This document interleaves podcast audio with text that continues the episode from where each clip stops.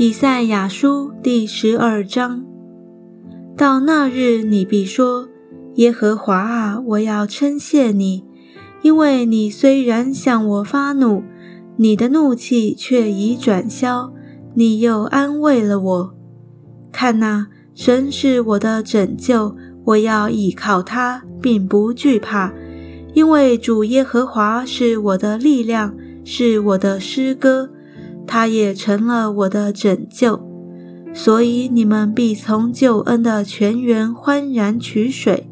在那日，你们要说：当称谢耶和华，求告他的名，将他所行的传扬在万民中，提说他的名已被尊崇。你们要向耶和华唱歌，因他所行的甚是美好。